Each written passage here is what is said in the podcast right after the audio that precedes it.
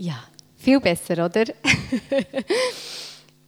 ich starte, indem ich doch gerade den Text von heute, den der Claude davon erzählt hat, vorlesen. Inzwischen waren die Mutter und die Brüder von Jesus angekommen. Sie standen vor dem Haus und schickten jemand, um ihn herauszurufen. Rings um Jesus saßen die Menschen dicht gedrängt. Sie gaben die Nachricht an ihn weiter. Deine Mutter und deine Brüder stehen draußen und fragen nach dir. Jesus antwortete, wer sind meine Mutter und meine Brüder? Er sah auf die Leute, die um ihn herum saßen und sagte, das hier sind meine Mutter und meine Brüder. Wer tut, was Gott will, der ist mein Bruder, meine Schwester und meine Mutter. Das ist der Bibeltext von heute. Und wie ihr rausgehört, geht es um das Thema Familie. Die Familie, sie ist zur heutigen Zeit einerseits ein sehr grosser Hoffnungsträger.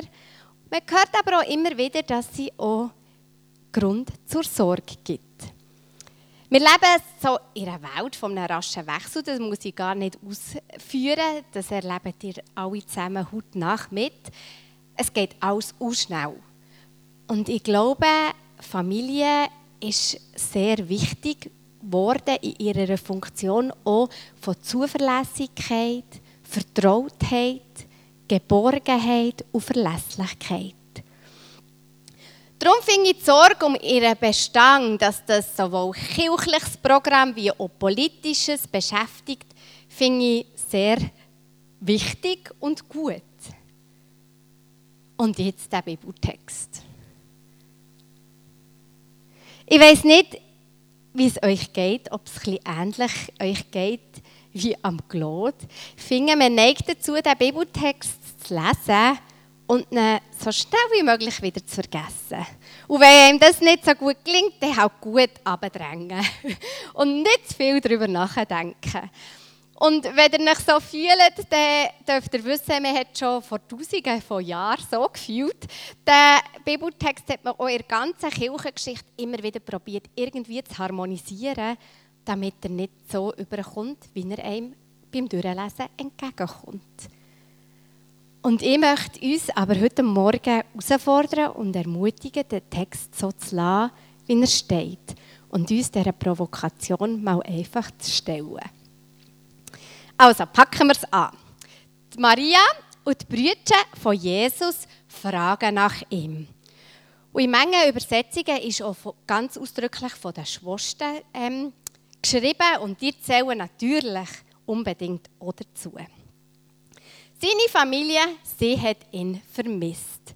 Und sie waren verwirrt wegen seinem Verhalten. Sein plötzliches öffentliches Auftreten waren sie sich nicht so gewandt.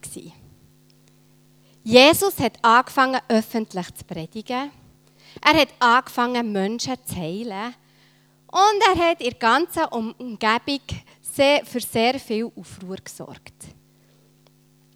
Es ist darum irgendwie nicht erstaunlich, dass sich seine Familie hat Sorgen gemacht hat. Und dass sie Seiten von Jesus lernen kennen, die sie so vorher noch nie erlebt haben. Und irgendwie erstaunt es auch nicht, dass sie näher von das Haus gegangen sind, wo sie haben gewusst dass Jesus drin ist. Und sie haben auch gespürt, hey, da droht uns allen ein bisschen Ärger, wenn Jesus so weitermacht, wie er bis jetzt unterwegs ist. Und sie sind vor das Haus gegangen und haben ihn rausrufen. Und sie hatten auch keine Lust, reinzugehen. Nicht, weil sie wie haben Angst vor ihm oder so, sondern weil sie Respekt und Sorge hatten vor dem, was da passiert. Sie haben Jesus so noch nicht kennt.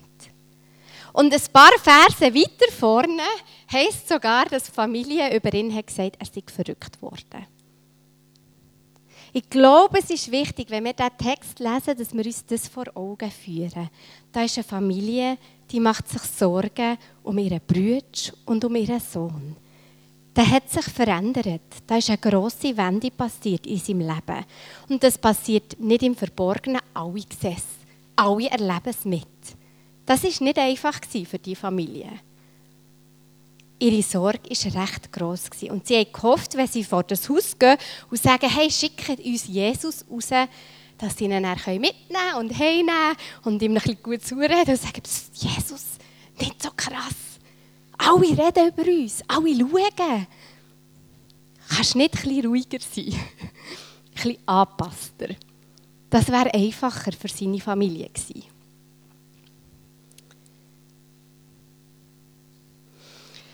Auf die Suche von seiner Familie reagiert Jesus nicht direkt. Und ich glaube, da fängt es für uns ein bisschen anstössig werden. Er geht nicht zu ihnen und er scheint sogar nicht mal mit ihnen zu reden. Und dann stellt er eine Frage, die wahrscheinlich schon recht verletzend muss sein. Er fragt, wer ist meine Mutter? Autsch, das ist hart. Der Martin Luther hat in einer Predigt zu diesem Text mal gesagt, warum wohl Jesus seiner Mutter so, so über die Schnauze geschlagen hat. warum wohl Jesus ihre liebe Mutter so über die Schnauze geschlagen hat. Warum reagiert Jesus hier so befremdlich? Ich finde wirklich, es ist befremdend, die Art, wie Jesus hier reagiert. Dass er nicht rausgeht und mit ihnen redet. Und man hat das Gefühl, geht es ihm eigentlich noch, die Familie so bloßzustellen? Sie ist doch seine Mami, seine Schwester, seine Brüder. Ich glaube, dass uns die kleine Szene, die wir hier lesen, mehr über die emotionale und auch soziale Temperatur von dieser ursprünglichen Jesusbewegung aufzeigt als Menge anderer Texte. Hier fängt es plötzlich an, um mega viel zu gehen. Und das kommt uns in diesem Text so irgendwo unterschwellig und gleich ja sehr direkt entgegen. Da geht es anscheinend gerade um mega viel und da brodelt es. Die neue Gottesbotschaft, die da am Vorblühen ist, die fordert auch neue Formen vom religiösen und gesellschaftlichen Zusammensein. Und da werden manche traditionelle Bindungen hinterfragt, auch das Familienzusammensein. Jesus lehnt seine Familie nicht ab. Das glaube ich fest. In diesem Text geht es nicht darum, dass er seine Familie ablehnt. Im Gegenteil. Aber er setzt Prioritäten neu. Und er lässt sie spüren, wenn ihr euch zwischen mir und meine göttliche Mission stellt, dann hat Gott Vorrang. Das ist das, was hier passiert. Er setzt Prioritäten neu. Und das wirbelt auf. Bis heute wirbelt uns ja das auf, wenn wir den Text lesen. Und was für ihn erste Priorität hat, das sagt er ja sogar im Text gerade selber. Er sah auf die Leute, die um ihn herum saßen und sagte, das hier sind meine Mutter und meine Brüder. Wer tut, was Gott will, der ist mein Bruder, meine Schwester und meine Mutter. Das Wichtigste scheint Jesus auch so zu sein, der Wille von Gott zu tun. Und er möchte die Mission mit den Menschen erfüllen, die die gleiche Priorität haben wie er. Seine Familie hat in diesem Moment noch nicht, später dann schon, aber in diesem Moment haben sie es noch nicht geschafft, sich zu begeistern von dem, was da bei Jesus passiert. Und ich finde, es ist auch sehr verständlich, dass das nicht gerade passiert ist. Ich wäre, ich wär, bin ich ganz sicher genauso. Das war so befremdend. Und dann, wenn ein Kind eine 180 Grad Kehrtwende macht, plötzlich gegen vorne kommt und öffentlich wird, dann würde auch mein Beschützerinstinkt über mich kommen und ich würde sagen, komm zurück, komm hey, komm hey, das gibt Ärger, erspart dir das. Weil das hat nicht allen Freude gemacht, was sie da bei Jesus haben gesehen Und das hat seine Familie gespürt. Und Jesus sagt aber ganz klar, Priorität haben für mich die Menschen, die mit mir auf meine Mission gehen. Das sind meine Brüder, meine Schwestern und meine Mutter. Und jetzt kommen wir zum Thema der Jüngerschaft, wo wir ja eigentlich ursprünglich sind in unserer Predigtreihe. In diesem Haus, zu den Leuten, die Jesus geredet hat, zu diesem Kreis, da waren auch seine Jünger dabei. Und er sagt auch ihnen, das hier sind meine Mutter und meine Brüder. Und das ist besonderig, weil wenn wir uns an die erste Predigt zu dieser Reihe ähm, erinnern, dann beruft ja Jesus seine ersten Jünger. Und er beruft sie ja, wie ein Rabbi zu dieser Zeit seine Schüler beruft hat. Und er sagt aber in diesem Text, ich habe ein anderes Verständnis von unserer Beziehung. Auch wenn ich euch berufe, wie ein Rabbi seine Schüler beruft, verstehe ich mich nicht als euer Lehrer, euer Chef, als euer Vorgesetzter, auf den ihr sollt sondern ich verstehe mich als euer Brüder. Und das, das ist revolutionär, was Jesus da macht. Er begibt sich auf die gleiche Ebene mit seinen Leuten. Und meine, das ist ja schon besonders, wenn wir denken, dass er der Sohn von Gott ist. Aber selbst wäre er einfach Mensch und, und Rabbi, so wie er sich zum Anfang vom Markus-Evangelium gibt, dann schon dann ist es mega krass. Weil eigentlich ist ein Rabbi ähm, jemand, der über seinen Schülern steht. Und er begibt sich auf die gleiche Ebene. Für ihn ist die Beziehung ein Miteinander. Und die Bindung ist so stark, dass er nicht nur sagt, du bist mein Freund, sondern er redet hier von seiner neuen Familie. Seine Jünger, und dazu gehören auch wir. Alle Jesus-Nachfolger, alle die mit ihm durchs Leben gehen, die gehören zu seiner Familie. Und er, ist nicht, er versteht sich nicht als unser Chef, dem wir zu folgen haben. Er versteht sich als die Brüder. Und er sagt über dich, du bist meine Schwester, du bist meine Mutter und natürlich, du bist auch mein Vater. Wir sind miteinander unterwegs. Und wir sind unterwegs mit einem starken Band. Ich, meine, ich weiß nicht, wie eure Familiengeschichten aussehen, ob ihr schöne und harmonische Familienverhältnisse kennt oder eher solche, die aufrütteln. Aber wie auch immer eure Familienverhältnisse aussehen, ich denke, wir fühlen alle das Gleiche. Die Bindung, die ist extrem stark. Und ich glaube, der Text wird uns über die Bindung, ähm, wird mit uns über die Bindung reden und über die Zugehörigkeit. Ich meine, zur Familie, die gehören wir, ob wir wollen oder nicht, wir gehören dazu. Und hier spricht Jesus uns zu, ihr gehört zu mir und ich gehöre zu euch. Und da ist eine Bindung zwischen uns, die ist so stark wie ihre Familie. Früher ist es doch in der Gemeinde, glaube das ist noch das habe ich gar nicht erlebt.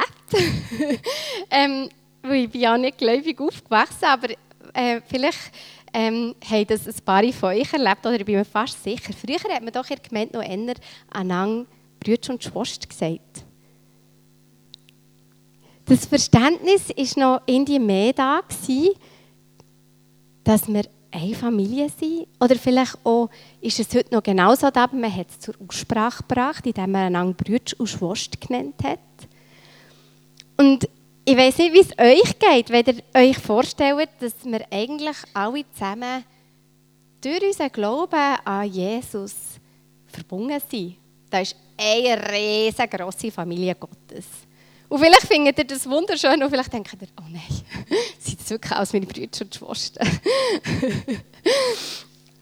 Aber ich glaube, es geht hier nicht darum, Druck aufzubauen und zu sagen, hey, wir müssen irgendwie es nur gut haben miteinander, weil wir sind ja die Familie von Gott.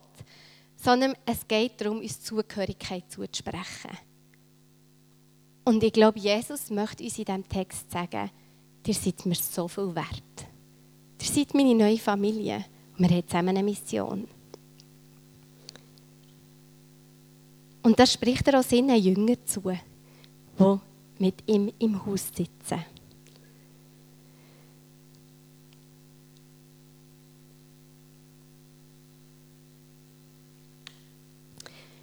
Jesus sagt, wer tut, was Gott will, der ist mein Bruder, meine Schwester und meine Mutter. Der Wille von Gott zu tun, das scheint das einzige Maß zu sein, auf das Jesus ankommt. Wenn er dann sagt, Dir seid meine Brüder und meine Schwester und meine Mutter, weil ihr tut, was der Wille von Gott ist. Und was heißt es für uns genau? Ich glaube, das muss jedes auch ein für sich beantworten. Was es für, und ich glaube, es ist auch nicht zu jeder Zeit im Leben gleich. Es ist ja ein Unterwegssein und ein Rausgespüren und herausfinden, was wohl der Wille von Gott ist. Für mich ist es immer wieder am Leben zu dienen. Das ist für mich der Wille von Gott zu tun. Und auch irgendwie zu akzeptieren von Unantastbarkeit, vom menschlichen Leben, von unserer Begrenztheit, die wir haben. Es ist für mich ein Sorge tragen zu, zu allem gefährdeten Leben. Und es ist für mich ein Unterwegssein miteinander und der Nächste zu lieben. Und das klingt nach ganz viel. Und ich finde, es gibt ein Gleichnis in der Bibel, das, das bringt es für mich so schön auf den Punkt. Was wohl die Summe von Sachen, die uns vielleicht durch den Kopf gehen, wenn wir uns überlegen, was es für uns könnte heissen, der Wille von Gott zu tun, finde ich jetzt ein Gleichnis, was das für mich auf den Punkt bringt. Und das ist die Geschichte vom barmherzigen Samariter. Ein Mann ging von Jerusalem nach Jericho hinab. Unterwegs überfielen ihn Räuber. Sie nahmen ihm alles weg, schlugen ihn zusammen und ließen ihn halbtot liegen. Nun kam zufällig ein Priester denselben Weg. Er sah den Mann liegen und ging vorbei. Genauso machte es ein Levit, als er an die Stelle kam. Er sah ihn liegen und ging vorbei. Schließlich kam ein Reisender aus Samarien. Als er den Überfallenen sah, ergriff ihn das Mitleid. Er ging zu ihm hin, behandelte seine Wunden mit Öl und Wein und verband sie. Dann setzte er ihn auf sein eigenes Reittier und brachte ihn in das nächste Gasthaus, wo er sich weiter um ihn kümmerte. Am anderen Tag zog er seinen Geldbeutel heraus, gab dem Wirt zwei Silberstücke und sagte, pflege ihn. Wenn du noch mehr brauchst, will ich es dir bezahlen, wenn ich zurückkomme. Was meinst du? fragte Jesus. Wer von den dreien hat da dem Überfallenen als Mitmensch gehandelt? Der Gesetzeslehrer, es eine Diskussion zwischen ihnen zwei, antwortete, der ihm geholfen hat. Jesus erwiderte, dann geh und mach du es ebenso. In dieser Geschichte kommt für mich so stark über, was es heisst, der Wille von Gott zu tun. Und für mich kommt auch so fest über, dass Jesus eben nicht viel darauf setzt, was wir hier auf der Welt für eine Bedeutung haben. Ob wir angesehene Menschen sind oder nicht. Er, er erzählt die Geschichte einem Gesetzeslehrer, einem sehr angesehenen Mann. Und er sagt ihm, mach so wie der Samariter. Der barmherzige Samariter, die Samaritaner waren zu dieser Zeit nicht so gern gesehen. Sie waren Ausgestoßene. Und Jesus hat sich dafür zu sagen, am Gesetzeslehrer, mach es wie der barmherzige Samariter. Es zählt nicht, was die anderen Menschen über dich denken es zählt nicht, was du selber über dich denkst. Weil der Gesetzeslehrer, kann man gut vorstellen, der hat ein gutes Selbstbewusstsein gehabt. Und der Samariter vielleicht nicht so. Das spielt Jesus gar keine Rolle. Es spielt ihm keine Rolle, wie viel Ansehen wir haben oder nicht haben. Es spielt ihm keine Rolle, wie erfolgreich wir sind oder nicht sind. Ob wir immer glücklich sind, sorgenfrei. Ob wir genug gebetet haben oder nicht. Wie viele Stunden du hast die Bibel gelesen und wie viele Sonde du bist da oder nicht, das spielt nur mehr eine Rolle. was für ihn aber sehr wohl eine Rolle spielt. Und was für ihn alles ist. So viel, dass er sagt, hey, du gehörst zu meiner Familie. Das ist, was ihr getan habt, einem unter meinen geringsten Brüdern. Das habt ihr mir getan. Das ist es, der Wille von Gott zu tun. Und ich glaube, die Familie von Jesus, die sieht wirklich sehr ungewöhnlich aus. Ich meine, wir sind so eine spannende Zusammensetzung, nur schon allein hier. Und wenn wir uns das Ganze grösser vorstellen, was wir uns ja dürfen, dann gehören ja noch viel mehr zu dieser Familie als nur wir. Dann glaube ich, dürfen wir immer wieder staunen, dass Mengen dazugehören, die man vielleicht nicht erwartet hätte. Und andere, wo man denkt, die sind doch sicher dabei, die interessiert es vielleicht gar nicht so. Die wollen vielleicht gar nicht dort dabei sein. Es zählt nicht das, was von außen uns überkommt. Und es zählt auch nicht, ob du dich dem würdig fühlst oder nicht. Du bist Teil der Familie von Jesus, wenn es dir ein Herzensanliegen ist, mit Gott und ihm unterwegs zu sein. Das zählt und nichts anderes. Das spricht Jesus ihnen zu. Und darum hat er sich auch dafür seine Familie draussen stehen und sich denen zuzuwenden, die mit ihm im Kreis hocken. Nicht, weil er seine Familie bloßstellen will, nicht, weil sie für ihn unbedeutend sind, aber weil er da eine Gruppe sieht von Menschen, wo er sieht, dass etwas passiert. Das, was wir hier lesen. Sie, tun, sie sind da für seine geringsten Brüder. Und sie sind mit ihm unterwegs. Menschen zu dienen. Und darum sind sie seine Familie, seine Brüder und Schwestern. Sie sind Teil von seiner grossen Mission. Jüngerschaft heisst darum für mich, Teil zu sein von dieser Familie von Gott. Als Brüder und Schwestern. Auf, auf einer Ebene mit Jesus. Und mit ihm unterwegs zu sein, der Wille von Gott in dieser Welt zu suchen und in unserem eigenen Leben und im Leben von unseren Mitmenschen. Und uns immer wieder dürfen überraschen dass der vielleicht nicht ganz so offensichtlich ist, wie man es zuerst hat gedacht. Ich hatte diese Woche so ein Erlebnis, wo ich wieder dachte, ah, ich muss mich mehr darauf fokussieren, die leisliche Stimme von Gott zu hören, weil sie ist bei mir meistens wirklich leislich. Aber sie ist da. Und ich glaube, so ist es auch im Unterwegssein mit Jesus. Es, und auf der Suche nach dem Willen von Gott. Manchmal kommt sie uns entgegen. Und manchmal ist es ein Ausrichten oder nach Suchen und dieser feinen Stimme, die da ist, dieser Aufmerksamkeit zu geben und dieser zu vertrauen. Auch wenn sie einem nicht anbrüllt, ist sie doch da und redet manchmal ganz klar. Und hilft uns, den Weg zu finden und der Wille von Gott. Amen.